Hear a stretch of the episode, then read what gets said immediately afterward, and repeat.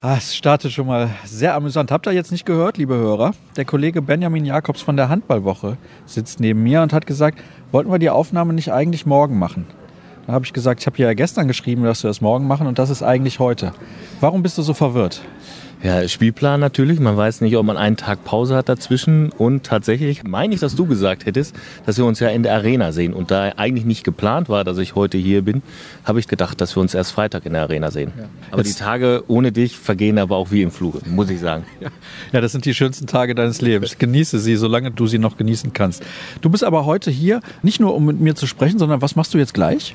Da ich ja trotz meines hohen Handballeralters noch aktiv bin, habe ich gleich die Ehre, mit meiner Mannschaft, dem FC St. Pauli Handball, das Technikspiel zu übernehmen. Also es wird einmal getestet für morgen, was passiert bei Auszeiten. Also es ist ein reguläres Spiel, aber es werden halt alle Möglichkeiten, Zeitstrafen, Einlaufzeremonie, wird alles getestet, ob die Technik passt. Und da haben wir eine Anfrage bekommen vom lokalen Organisationskomitee, ob wir das machen können. Und das haben wir natürlich sehr gerne übernommen. Das finde ich eine sehr, sehr gute Idee und da kann man ja wunderbar dann alles testen, ob das funktioniert.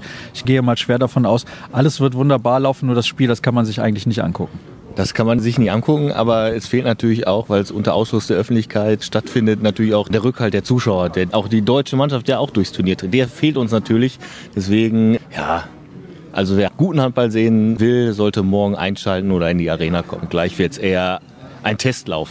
Ein Testlauf im wahrsten Sinne des Wortes. Ja, dann lass uns ein bisschen sprechen über das Wichtige bei dieser Handball-Weltmeisterschaft. Morgen stehen die Halbfinals auf dem Programm. Deutschland trifft auf Norwegen und Dänemark auf Frankreich. Du bist ja nun die ganze Zeit in der Redaktion gewesen und hast dort viele Spiele gesehen, nehme ich mal schwer an. Für uns war es ein bisschen schwer, Spiele der anderen Gruppen mitzuverfolgen. Was kannst du uns denn sagen über die Qualität der Spiele aus den Gruppen in Kopenhagen und Herning? Zum Beispiel habe ich gestern, zu meiner Schande muss ich gestehen, Deutschland mir nicht angeschaut, nur in der Zusammenfassung, sondern haben mir das Spiel Schweden gegen Co-Gastgeber Dänemark angeschaut, weil ich gedacht habe, einmal ging es ja um mehr und auch zum anderen wollte ich mir auch mal ja, den potenziellen Halbfinal- oder Medaillenspielgegner anschauen und hatte natürlich vorher auch schon durch den Redaktionsdienst die Möglichkeit, mehrere Spiele zu sehen und ich bin froh, dass wir es in den Medaillenspielen oder jetzt im Halbfinale auf die Skandinavier treffen. Also war ja relativ klar, dass sich zwei von drei Mannschaften aus Nordeuropa qualifizieren würde. Und ich muss sagen, das wären ganz schön harte Brocken. Also wenn man da sieht, was die Mannschaften zu bieten haben, auch an, an Superstars, an tollen Spielern, die da rumlaufen, das wird auf jeden Fall eine knackige Aufgabe. Das wäre aber auch egal gewesen, ob Norwegen oder Dänemark oder Schweden. Alles drei sind auf jeden Fall Mitfavoriten auf den Weltmeistertitel. Die Schweden sind ja nun raus, weil sie gestern dieses Spiel verloren haben gegen Dänemark, obwohl sie in der ersten Halbzeit die Gelegenheit hatten, mehrfach sogar auf plus vier zu erhöhen und in der zweiten Halbzeit nochmal auf plus drei zu stellen. Und dann plötzlich stand es unentschieden und Niklas Landin in der Gala-Form. Das muss man wirklich sagen. Lass uns zunächst mal über die Dänen sprechen, die ja gegen Frankreich spielen. Hab jetzt gerade schon gesagt sensationeller Niklas Landin hat gestern Niklas Ekberg, weiß ich nicht wie viele Würfe in der Anfangsphase weggenommen und der wurde dann irgendwann relativ schnell ausgewechselt. Das sagt ja nun auch einiges aus. Mikkel Hansen natürlich und Rasmus Lauge habe ich gehört von einem Kollegen in absoluter Galaform. Ja, dem kann ich mich nur anschließen. Also ich habe, glaube ich, Eckberg noch nie drei hundertprozentige von außen hintereinander verwerfen sehen. War gestern auf jeden Fall auch der schwedische Keeper Palitzka war im Tor, hat auch eine sensationelle Leistung gezeigt, aber es hat halt nicht gereicht, weil die individuelle Qualität eines Rasmus Lauge und eines Mikkel Hansen, obwohl er auch kein fehlerfreies Spiel gezeigt hat gestern, ist einfach, ja, das ist halt das, was man, glaube ich, als Weltklasse bezeichnet was in so einem Duell dann den Unterschied macht. Und bei den Schweden hat man da gemerkt, Jim Gottfriedsson ist nicht mehr dabei, dass da halt dann so in diesen Momenten oder in so einer Spielphase, egal ob man vorher mit zwei, drei Toren geführt hat, das stört die Dänen nicht. Also ich glaube, das wird auch, wenn sie ins Finale kommen, in Herning auch nochmal diesen Heimvorteil, den man ja auch der deutschen Mannschaft im Moment so ein bisschen nachsagt, wird dann nochmal ein zusätzlicher Faktor werden. Lasko Jeppesen hat in der großen Vorschau auf diese Weltmeisterschaft gesagt, die Schwachstelle im dänischen Team könnte sein die halbrechte Position. Das ist einmal ein Faktor. Und wenn René Toft Hansen ausfällt. Ja, René Toft Hansen ist ja schon ausgefallen. Ja, das sieht man ja bei dieser Weltmeisterschaft, dass alle Spitzenmannschaften oder fast alle Spitzenmannschaften wichtige Spieler verloren haben. Ich glaube, das ist ja auch der Anstrengung, der Belastung geschuldet. Und auch die deutsche Mannschaft muss ja jetzt auch ohne Martin Strobel auskommen, der, vielleicht hätte man das im Vorfeld nicht so erwartet, auch eine sehr wichtige Rolle eingenommen hat. Aber Ich glaube, wenn man in einem Halbfinale steht und die Chance hat, für die Dänen auf jeden Fall in Herning vor dem eigenen Publikum ein Finale zu bestreiten, ich glaube, ob dann Hendrik oder René Toft Hansen dann da steht, ich glaube, die individuelle Klasse, die dann vielleicht etwas fehlt, so in den Augen einiger Experten, ist, glaube ich, dann zweitrangig. Ich habe aber auch gehört, dass wenn Metzmenzer ja, ich höre sehr viel, dass wenn Metzmenzer Larsen auf der rechten Seite spielt im Rückraum, über außen dann auf der Seite nicht mehr sonderlich viel geht und auch die erste Welle läuft meistens über Magnus Landin oder dann halt Kaspar Mortensen auf der linken Seite. Also Lasse Swan ist so ein bisschen abgeschnitten von seinen Mitspielern. Ja, also vielleicht war es bisher so, aber ich glaube, das kann auch in so einem Spiel ganz schnell kippen. Also keine Ahnung, man stellt sich ja vielleicht auch auf die Schwächen des Gegners ein und sieht, okay, Lasse Swan war in den ersten Spielen kein Faktor, das kann im Halbfinale ganz anders laufen. Also weiß ich nicht, wenn man das zum Beispiel auch überlegt, hat man ja so Beispiele wie Champions League-Sieg des HSV Handball, wo ein Michael Kraus, glaube ich, die ganze Saison kein Faktor war. Es gab kein Videomaterial mit dem und plötzlich steht er im Finale und führt seine Mannschaft zum Sieg, weil man halt auf so einen Spieler nicht eingestellt war. Deswegen würde ich ein Lasse Swan niemals im Leben unterschätzen und vielleicht hat er sich seine beste Leistung fürs Halbfinale, Finale aufgehoben. Wäre aus dänischer Sicht nicht ganz so schlecht. Der Gegner heißt Frankreich. Die deutsche Mannschaft hat ja in der Vorrunde unentschieden gespielt gegen die Franzosen die auch in Köln eigentlich relativ wenig haben anbrennen lassen und dann waren sie schon weiter, haben zwar dann noch gegen die Kroaten verloren, aber es spielte im Prinzip gar keine Rolle mehr. Ja, also ich weiß nicht, was ich davon halten soll, dass nun Nikola Karabatic wieder mit von der Partie ist. Ich glaube, dass er bislang auch deswegen nicht so sonderlich viel zum Einsatz gekommen ist, weil er noch gar nicht bei 100 Prozent sein kann. Ich denke, das steht außer Diskussion. Du brauchst halt ein bisschen Zeit, um wieder deinen Rhythmus zu finden. Aber wahrscheinlich viel mehr Faktor ist halt einfach, dass die Mitspieler zumindest wissen, wenn es kritisch wird, könnte er auf die Platte kommen und ich glaube, das hilft denen. Das hilft ihnen ganz bestimmt, wenn man weiß, man hat noch einen Nikola Karabatic auf der Bank sitzen. Es sind sehr junge Mannschaft bei den Franzosen, die sicherlich auch im Spiel gegen Deutschland nicht ihr Maximum abgerufen haben, was sie zu leisten imstande sind. Ich bin mir auch nicht sicher, ob das morgen reichen wird gegen Dänemark, ehrlich gesagt. Also eigentlich schätze ich Dänemark stärker ein als Frankreich. Deswegen, aber Nikola Karabatic ist definitiv für die Abwehr ein Gewinn, kann damit seine Erfahrung in so wichtigen Spielen ein, zwei Prozent bestimmt noch draufpacken und auch einen von den Jungen an die Hand nehmen. Der kleine Richardson ist auch später ins Turnier gekommen, findet sich auch immer besser zurecht. Die Kamen brauchen wir, glaube ich, nicht drüber reden. Also da ist jede Menge Potenzial und das mit der Erfahrung und der ja und der und der der Aura eines Nikola Karabatic ist, glaube ich, ein, ein Schlüssel, wie es vielleicht doch gegen meine Meinung auch ins Finale gehen kann. Also, dein Tipp in dem Halbfinale ist definitiv Dänemark und du nickst schon relativ deutlich?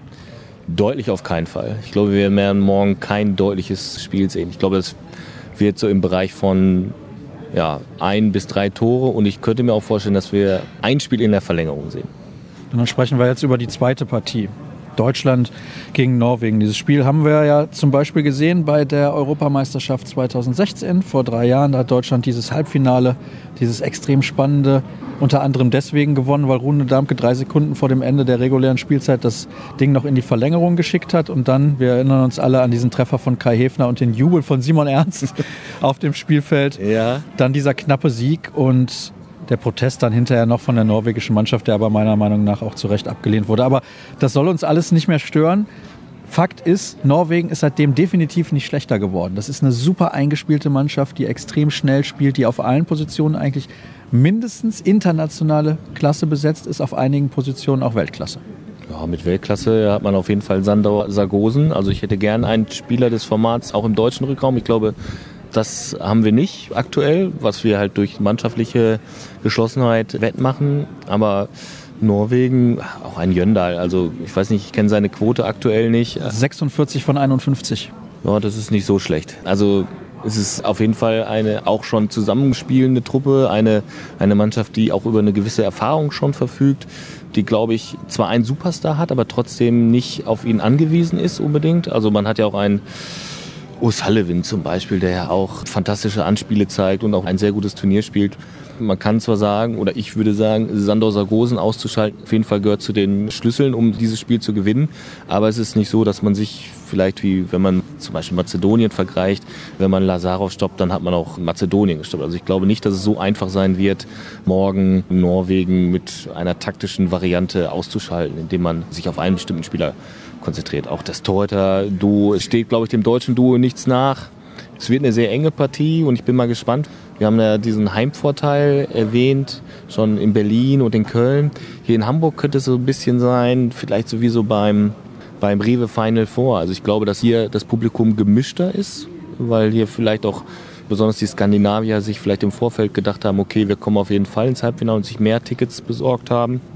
Und dass es vielleicht dann nicht so die ganze Halle sein wird, die hinter einer deutschen Mannschaft steht. Und das könnte so ein bisschen, ja, diesen Heimvorteil ein bisschen abschwächen, dass dann vielleicht auch die Schiedsrichter, weil sie nicht merken, 19.500 Leute sind für eine Mannschaft, dass es da vielleicht sein könnte, dass es dann nur 7.000, 8.000 sind, die für das deutsche Team jubeln. Aber vielleicht gibt es ja auch so Verbrüderungsgeschichten wie beim Final Four, also beim DRB-Pokal Final Four. Das ist auf jeden Fall auch eine Überraschung morgen, wie das atmosphärisch sein wird für die deutsche Mannschaft. Naja, damals in Krakau war auch nicht die Halle voller Deutschen und die deutsche Mannschaft hat die Norweger geschlagen. Ich muss dann nochmal darauf zu sprechen kommen. Vor dem Spiel gegen Kroatien habe ich gefragt, den Kollegen Joachim Mölter von der Süddeutschen Zeitung, suche dir bitte einen Spieler aus im deutschen Rückraum, der morgen super spielen muss, damit wir die Kroaten schlagen. Er hat gesagt Fabian Wiede. Du kannst natürlich jetzt nicht Fabian Wiede nehmen, das wäre mir viel zu einfach. Wer muss morgen gegen Norwegen im deutschen Rückraum herausragen, damit Deutschland gegen Norwegen gewinnt? Äh, Paul Drucks. Weil, also nicht nur im Angriff, er muss auf jeden Fall auch in der Abwehr seinen Part machen. Also die deutsche Abwehr besteht ja nicht nur aus dem Mittelblock, sondern auch auf den Halbpositionen, wo Paul Drucks auch eine wichtige Rolle einnimmt. Von daher glaube ich schon, dass er auch mit seinen 1 gegen 1 Situationen, er geht dahin, wo es, wie man so schön sagt, wehtut. Und ich denke, dass ein Tim Souton, auch wenn er gestern schon, gestern? Vorgestern, Nee, es war tatsächlich nee, gestern. War auch, ja, ja, auch wenn es sich nicht so anfühlt. Nee, WM halt. Da hat er es ja auch gezeigt, dass er das kann. Aber für Spanien ging es um nichts mehr. Ich glaube, gute Erfahrung für ihn und schön reinzukommen. Aber ich glaube, dass er morgen nicht so eine tragende Rolle haben wird oder so viel Spielanteile.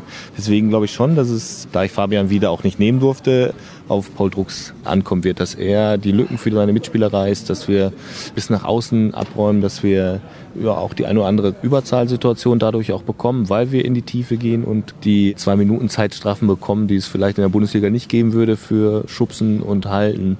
Deswegen ist so seine Spielanlage, glaube ich, morgen auch ein Schlüssel zum Sieg. Tipp? Ähm, der Verstand bitte, nicht das Herz. Ja, der Verstand sagt leider Gottes 24, 26 für Norwegen. Na gut. Wir wissen ja alle, dass du keine Ahnung hast, von daher wunderbar. Können wir uns also, ja darauf einigen. Ja, also meine Tippspielquote, auch wenn ich einige Tipps nicht geschafft habe, weil ich es vergessen habe zu tippen, muss ich ganz ehrlich auch eingestehen und ich nur im Mittelfeld bin. Von daher bin ich optimistisch, dass Deutschland morgen weiterkommt, weil wenn ich tippe, dann liegt es eigentlich immer genau auf der anderen Seite, wo es nachher hingeht. Sehr gut. Dann war das das perfekte Schlusswort. Benny, ich danke dir recht herzlich für deine Einschätzung rund um die Halbfinalspiele. Morgen gibt es dann natürlich nach den Spielen Stimmen der deutschen Spieler und auch eine Analyse. Alles weitere bis dahin gibt es bei facebook.com slash kreisab, bei twitter at kreisab.de sowie bei Instagram unter dem Hashtag und Accountnamen kreisab. Heute gab es nur einen Experten in Anführungsstrichen, aber ich denke, es war trotzdem interessant. Schaltet auch morgen wieder ein. Danke für eure Zeit und bis dann. Tschüss.